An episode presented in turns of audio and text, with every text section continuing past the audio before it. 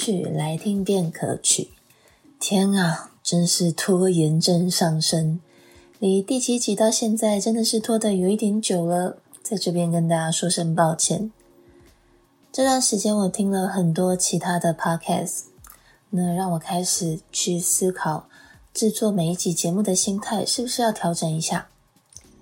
呃，各位知道吗？其实从大概第三集开始吧，我每一集内容都会先打好逐字稿。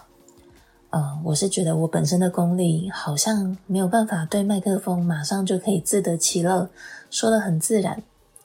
那对节目我其实有点要求的，会希望节目内容不要太过没有架构或是内容，所以最花时间的环节对我来说就是打逐字稿。那录到第七集以后，哦，有时候真的会觉得，即使只是短短三十分钟内的节目。哦，每次光想内容的架构，我就很烧脑，很像是在备课一样。我都会先搜集或是复习很多其他书的资料，再来慢慢修饰我的稿。嗯，当一件事情变得疲累的时候，每集间隔的时间就会开始慢慢的越拉越长。那这样集数的更新速度就没有办法按照我原本预设的一周一集喽。所以我后来觉得，我应该要把心态变得轻松一点。当初开这个广播节目，也是要跟各位聊我们生而为人重视的议题。那好像就不用每一集都要看那么多资料才打稿。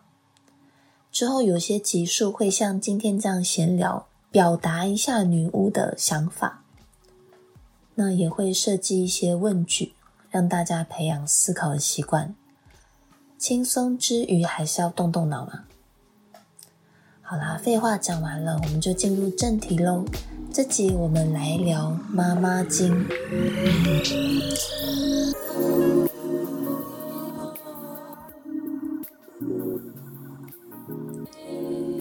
呃，我的芳疗工作平常有很多机会会跟各式各样的学员聊天，那蛮多学员都是有小孩的，也就是伟大的妈妈啦。很常听到他们打从内心的告诫我：“老师，我跟你说，如果可以的话，不要结婚生小孩。照顾小孩真的是没有什么成就感，照顾小孩 fucking 累，上班还比较轻松。婚后才发现老公怎么那么废，结婚太束缚了啦，自由比较好。”这些话是哦，我最常听妈妈说的。其实我比较惊讶的是。一刚开始，这些妈妈表面上看起来都完全看不出来压力很大，甚至感觉都很正面啊，很乐观，然后或是看起来很幸福。都是后来深入聊天以后，才知道他们真正的想法是什么。嗯，我是不知道是不是因为工作性质的关系，疗愈工作者总是会有比较多机会听到负面的故事。那我们今天这集。不会探讨任何的 NLP 或放疗，我们就来闲聊妈妈经。大致上，我最常听到的故事，简单分成三类。第一种呢，是觉得哦，顾小孩好累的妈妈；第二种是觉得老公怎么那么废的妈妈；第三种是觉得跟公婆相处超级麻烦的妈妈。那我们就来听看看这三派妈妈的小故事吧。我在这边先打一下预防针。如果你是认为结婚生子是必经的人生过程，很坚持的认为身为女人就一定要生小孩成为母亲，那你可能就可以先跳过这一集。有很多其他的广播节目都在阐述美好的婚姻或是家庭生活，还有育儿经，或许那种内容会比较适合你们。至于其他想听的人，准备好了吗？我们要开始喽！马上来到第一种，第一种呢是说顾小孩好累的妈妈。哦，我在工作的时候蛮常听到妈妈觉得顾小孩比上班累这个说法。学龄前的婴幼儿算是要二十四小时不间断的消耗妈妈的精力，而且现在你就算已经把他哄好了。过一下子，小孩可能又因为其他的事情或是不明原因开始哭闹，这种无限轮回的模式，对妈妈来说简直是一种折磨跟噩梦啊！怎么会有成就感呢？不得不说，在这边我真的认为，只要把小孩平安过到大人，就已经很了不起了。现代社会越来越要求教育，还有重视小孩的心理啊跟情绪。我觉得，嗯、有时候这样子好像反而会造成一种，好像全世界的妈妈都得是万能跟完美的，天生就知道怎么顾小孩，或是不能有情绪。嗯，请问大家，我们从小到大，父母或是学校有教过我们怎么样当一个母亲吗？没有，当妈妈都是小孩生出来以后才开始学怎么当妈妈的。如果是以客观的角度来说，请大家把父母当成普通人好吗？不要对他们有太高的标准。嗯，我自己是天秤座的，我特别觉得这样是非常不公平的一件事情。嗯，我自己本身是有两个小孩，他们的婴幼儿时期对我来说的确就是一场噩梦。诶，题外话，如果你有听到那种很像是有人在擤鼻涕的声音，是我的猫，因为呃，今天录音的空间是旁边有我的猫在旁边，那大家就不要去特别注意那个杂音吧。好。那回到正题，我记得我那时候刚生完小孩，在家里坐月子的时候，连吃饭都没有办法好好吃，小孩一直哭，一直哭，一直哭。那时候我觉得自己怎么会这么无能啊？因为当下我才发现，小孩生出来以后，我完全不是一个呃靠自己就可以顾好小孩的女人。如果那时候没有我父母的帮忙，嗯，真的好几度。我曾经会想过那种结束生命的念头，对我来说，顾婴儿真的太可怕了。打这一篇逐字稿的今天刚好是母亲节，那节日嘛，中午的时候我们全家就一起出去聚餐。那我妹呢，生的是双胞胎女儿，现在才幼稚园，然后吃饭的时候就会很欢很吵，然后这时候我就会听到我妹说：“再吵就打下去哦。”然后我看到她手指的位置是大腿内侧，我看到这一幕觉得非常好笑，超级兴奋，马上就跟我妹的女儿说：“哎，西西，你知道妈妈这一招是学谁的吗？是学阿嬷哦。”然后听到这边，大家就开始疯狂大笑，因为我妈小时候真的很常打我妹的大腿内侧，而且她的打不是普通的打，是专业的打。打完以后会留下很完整的红色的掌印，然后我妹就问我说：“诶，姐，你以前都没有被这样打过吗？”我就说：“哦，你有所不知，我待遇跟你不太一样。你呢是大腿内侧，呃，阿嬷都是直接赏我一巴掌。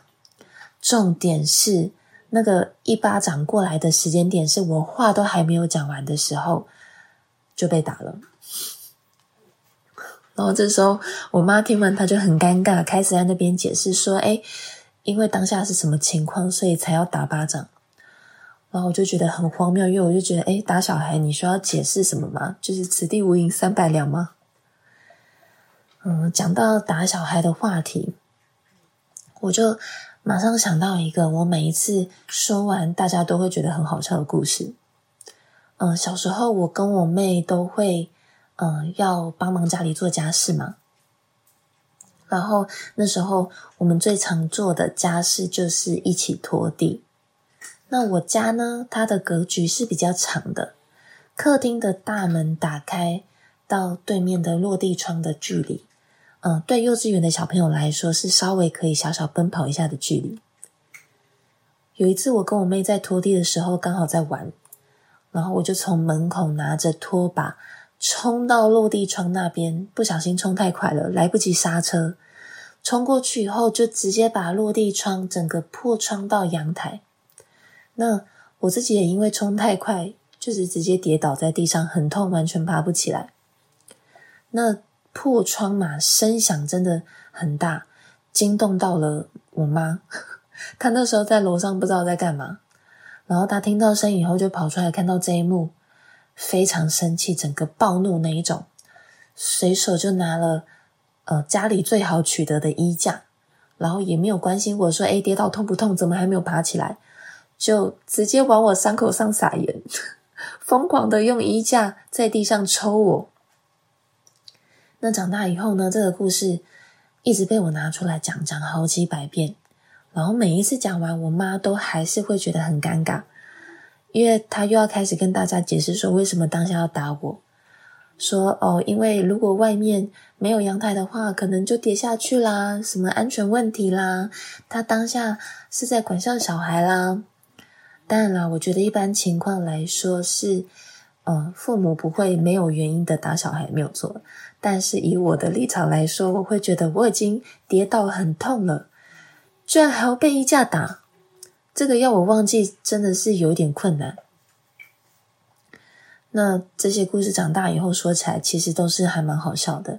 但我真正想要表达的是，妈妈顾小孩、教小孩这件事情，真的要得是你自己也是一个母亲，才会知道这件事情有多困难。我曾经听过一个男生跟我说，他觉得人类好好像很麻烦。你看其他动物啊，他们的成长历程都很快，几乎都是几个月就可以独立生活了。只有人类，你可能至少要顾到他十八岁，十八岁以后，有一些父母还是没有办法好好休息。像女巫自己本身已经三十三岁了，我都觉得我的父母早在我大学的时候算已经退休了，但是现在还是没有办法好好安心嘛。所以在这边想要告诉广大的听众朋友。除非你今天真的非常非常非常非常非常爱小孩，或是你有条件可以请一个二十四小时在旁边帮忙的保姆，或是你觉得自己再坏的状况都有能力可以面对跟处理，或是你会认为生小孩就是你人生中重大的使命之一，那你决定要生的话再来生。如果你目前是还没有小孩的，我跟你说。如果有那种，诶，生小孩有自己的小孩，不是是一件很幸福的事情吗？这种粉红泡泡的，嗯，我跟你说，你真的太傻太天真了。代志不是你想的安内啦。虽然我台语蛮烂的，但这在这边我还是想要唠一下台语。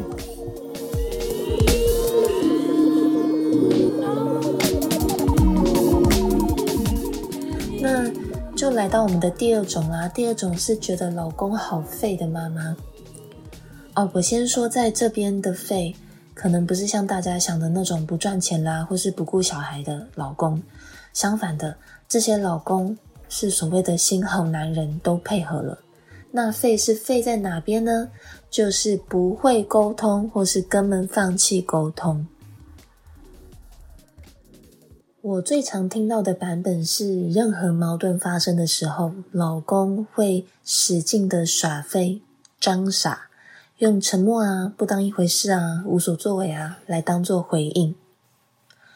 东方家庭的风气嘛，就是结婚是两家子的事情，所以正在婚姻中的人应该都非常清楚，原本单纯简单的事情，好像不知道为什么总是莫名其妙牵扯出一大票的亲戚朋友来插足。那举个例子。聚餐要订什么餐厅啦？要吃多少价位的？要订几桌？那个谁谁谁来不来？没结婚的可以携伴吗？这些问题有一次落到我一个学员的头上。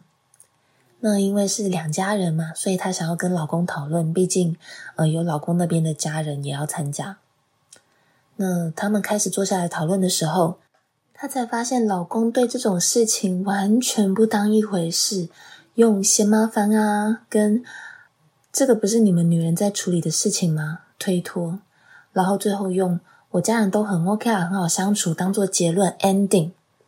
果不其然，老公那边的家人聚餐当天才表达一大堆的意见。那我学人当然就嗯很委屈嘛，因为她在事前是想沟通讨论的，只是老公不觉得很重要，也不参与讨论。然后最后变成好像都是他处理的不周到，其实这个都算是其中我听过的故事里面比较轻微的。其他像什么要不要买房子啦，小孩要不要生啦，婚后经济怎么分配啦，这些听起来更大的事情，很多老公也都是选择完全不讨论沟通的。如果你知道脉轮，你懂脉轮的话，面对家庭跟老婆，这些老公的喉轮武功是废掉的，武功尽废。还有一种类型是毫不思考，完全是猪队友类型的老公。哦，我就听过我一个朋友，她跟老公是一起做生意，然后公婆有一个习惯是要来找这对夫妻的时候，完全没有事先通知的习惯。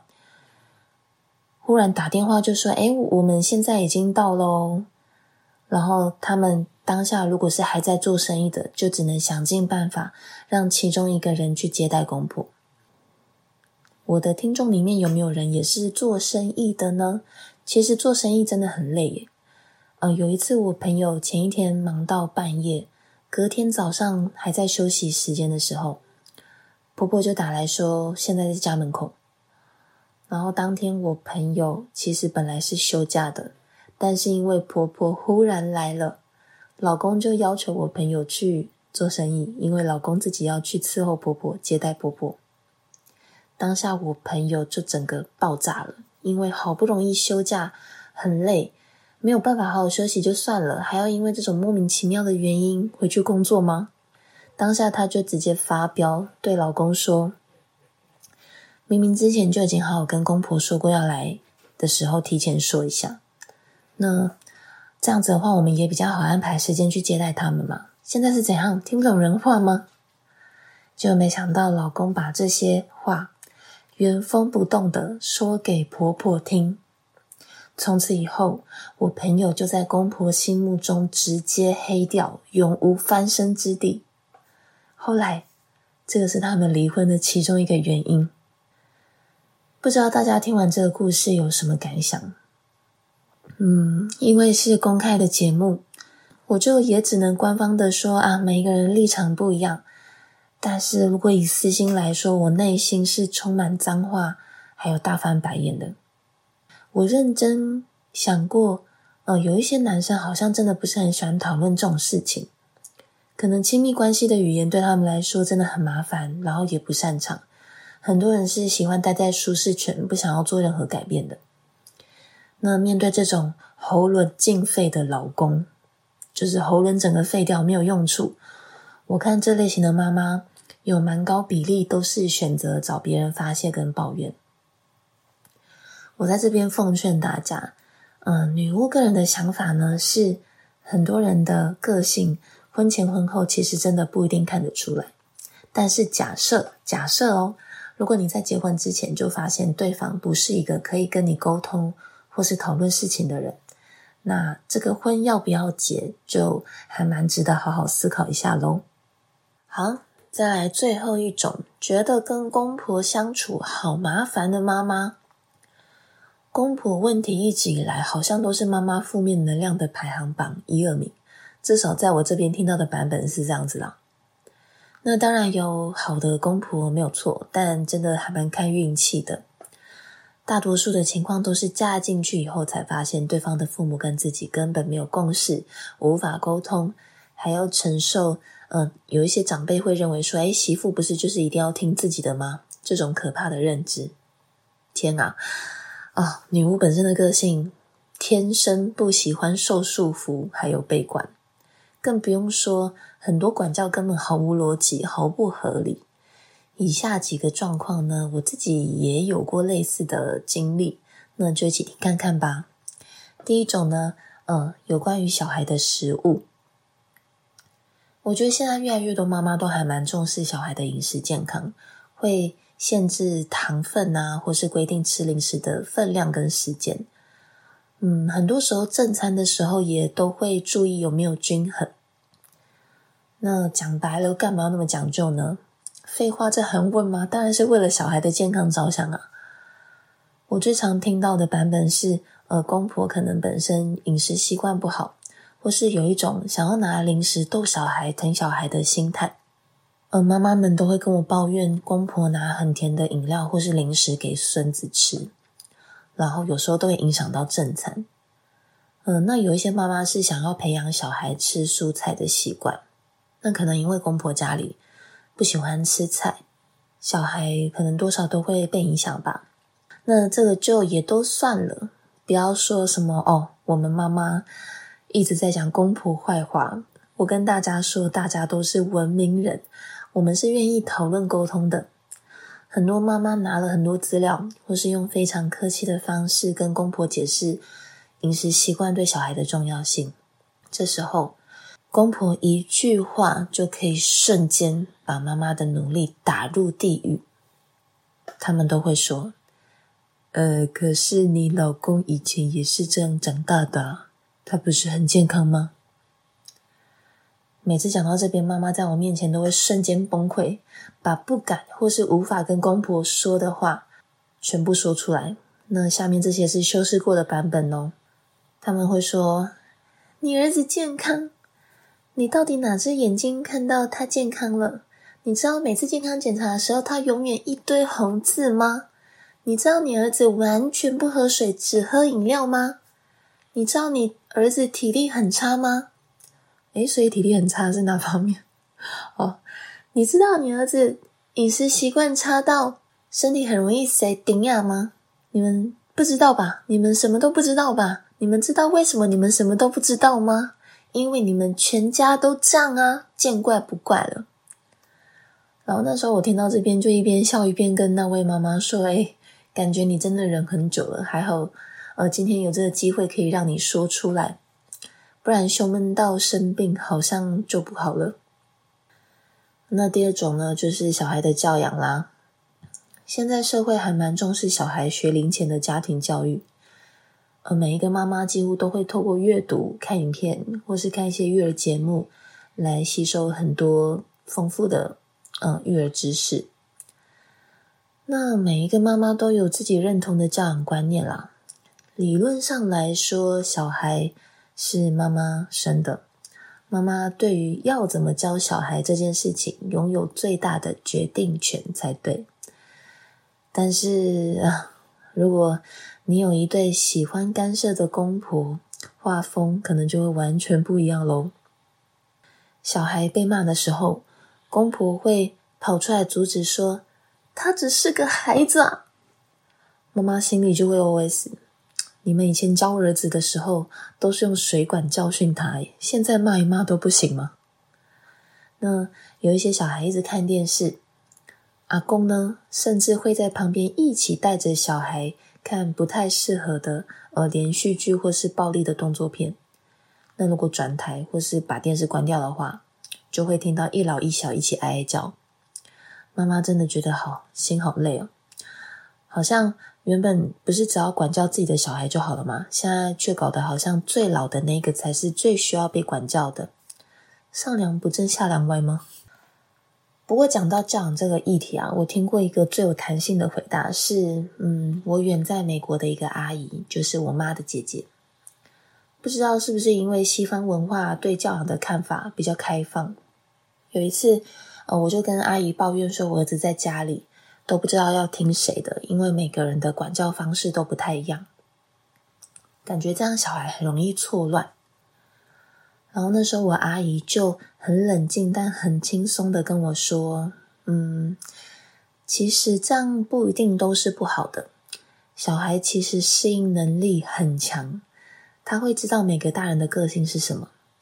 这样多元的管教方式，说不定反而可以让他出去以后。”嗯，更有能力可以去应对各式各样不同个性的人。我是觉得可以再观察看看啦，不用那么严肃。那当下我我听完以后，觉得这是一种很新的想法，会觉得说，诶，对啊，这样听起来好像也蛮有道理的。现在很多小孩都很聪明，嗯，说不定不要太严肃的看待这一件事情，让事情多一点空间自由发挥。嗯，妈妈也不会搞得好像自己压力都很大。那最后一个呢？我有听过一个故事是，是有一个妈妈跟我讲说，她的公婆在每一次她洗澡的时候，都要问她洗澡为什么要洗那么久。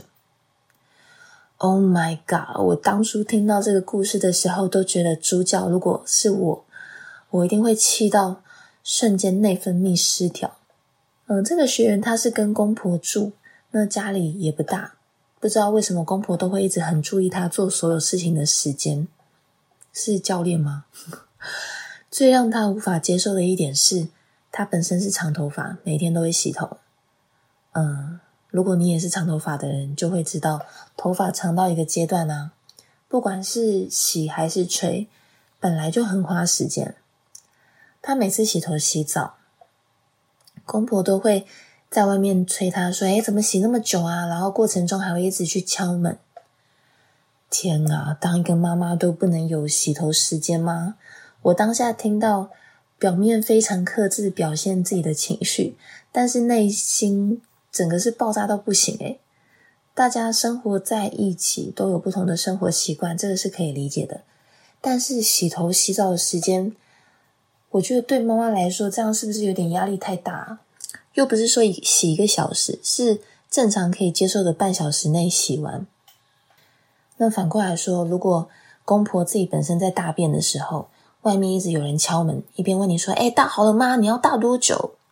这样感觉怎么样？会不会呃，甚至大到一半就缩回去了？还是会不会便秘啊？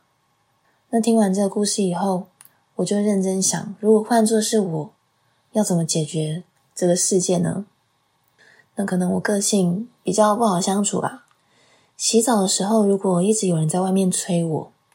我会一边洗一边故意很大声、超级大声、fucking 大声的唱五音不全的歌，然后在浴室里面开个人的演唱会。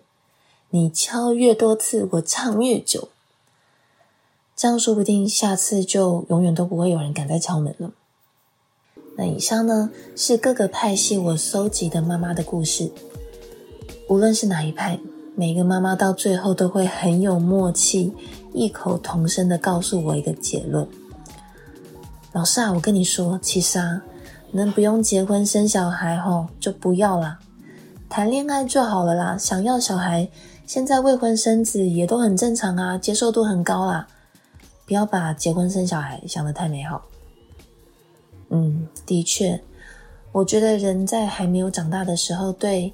呃，任何没有接触过的新事物都抱有期待、幻想，或是有一种迷之自信，觉得自己可以有能力去面对。跟我们小时候学走路的时候一样嘛，跌倒了、破皮了，才会知道哦，原来走路要小心，才会知道说不是每一条路都那么平坦，不是每一条路都是康庄大道，我们都要承受当初自己做的选择。听完这些妈妈的故事，其实，呃，用意也不是要鼓吹生小孩或是结婚有多恐怖。嗯，其实我的出发点是想要让大家实际一点啦。如果呃真的决定你要一脚踏进来，有一点心理准备，总是比较不会那么慌张嘛。你是母亲吗？在这边祝每位伟大的妈妈母亲节快乐。女巫本身自认不是一个尽责的好妈妈。嗯，我的观念是，呃，我很推崇妈妈要把自己经营的有声有色，才是最好的身教。那节目就先聊到这边啦。如果你对 NLP 芳疗或是精油有任何疑问，或是对课程有兴趣，在本集的资讯栏有可以联络女巫的专属 LINE，欢迎大家点击链接加入发问，女巫会尽快回复。我是一位关注人生大小事的风向女巫，赶快订阅《女巫狂想曲》的 Podcast，跟女巫一起做个有魅力又有智慧、内外兼具的大美人哦！拜拜。